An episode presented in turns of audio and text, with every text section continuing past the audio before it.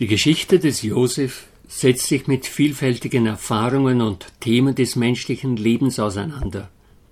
Frust, Enttäuschungen, Fehleinschätzungen, Versprechungen, Versöhnung und anderes. Es gibt dann manche Erfahrungen, die kann man weder einordnen noch verstehen. Wie kaum eine andere Geschichte zeigt die Erzählung auf, dass Geduld und Treue mit sich selbst und zu sich selbst Großes bewirken können. Der Ausgang der Josefserzählung kann uns behilflich sein, den Aspekt der Versöhnung in der Osterbotschaft tiefer zu verstehen. Wie am Ende Josef seine Brüder zur Versöhnung hinführt, so führt der Auferstandene die Menschheit zur Versöhnung.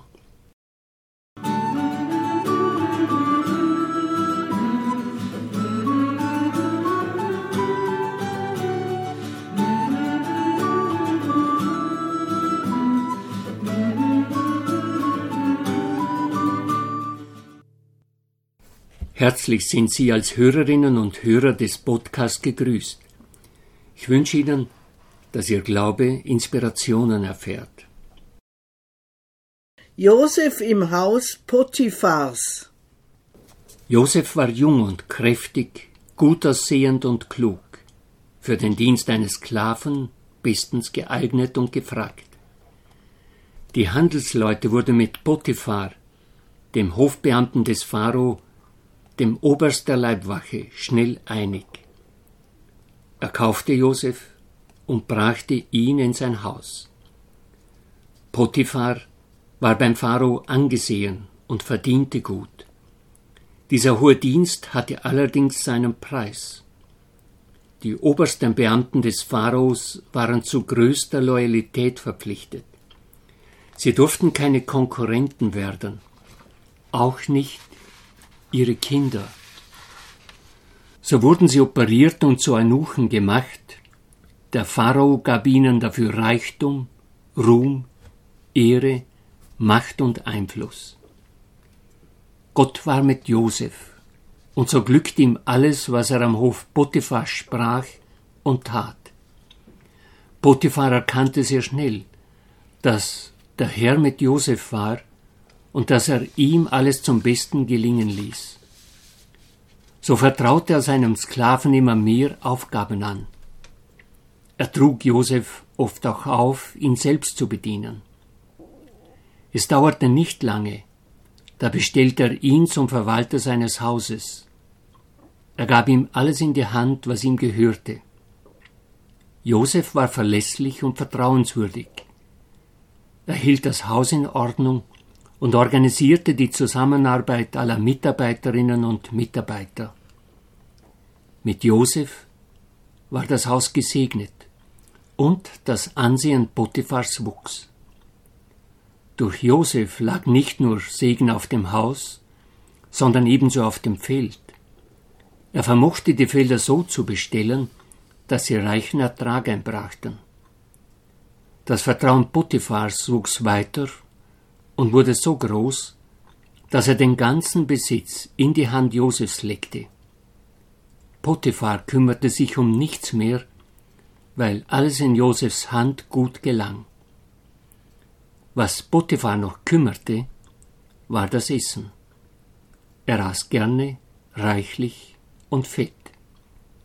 Wenn seine Diener tuschelten, nannten sie ihn wenig schmeichelhaft fetter Ochse die Frau des Potiphar. Das Leben im Haus des Potiphar ging dahin. Er selbst war nur noch selten im Haus. Und wenn er da war, drehte sich alles ums Essen und Trinken. Dies grämte seine Frau. Potiphar fragte kaum einmal nach ihr. Kinderlos waren sie ebenso. Um alles kümmerte sich Josef, der jung und schön war. Die Frau fand mehr und mehr Gefallen an Josef. Sie beobachtete ihn immer öfters, und es erwachten bei ihr Gefühle für Josef. Sie sagte zu ihm, Komm doch zu mir.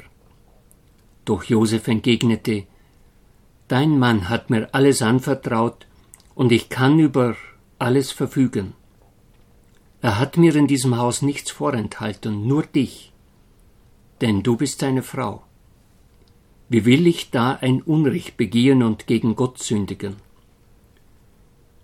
Obwohl sie Tag für Tag auf Josef einredete, ihn immer wieder mit Komplimenten überhäufte und ihn einlud, an ihrer Seite zu liegen, um mit ihr zusammen zu sein, hörte Josef nicht auf sie. Das Einlassen auf ihren Wunsch sah er als zu großes Unrecht seinem Herrn gegenüber an. Eines Tages ergab es sich, dass Josef wieder ins Haus kam, um der Arbeit nachzugehen.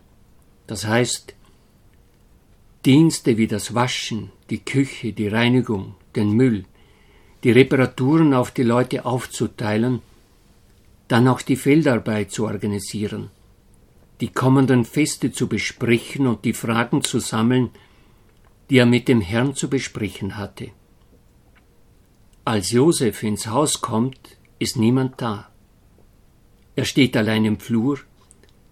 Da kommt die Frau des Potiphar auf ihn zu, packt ihn am Gewand und sagt mit fester Stimme, liege bei mir.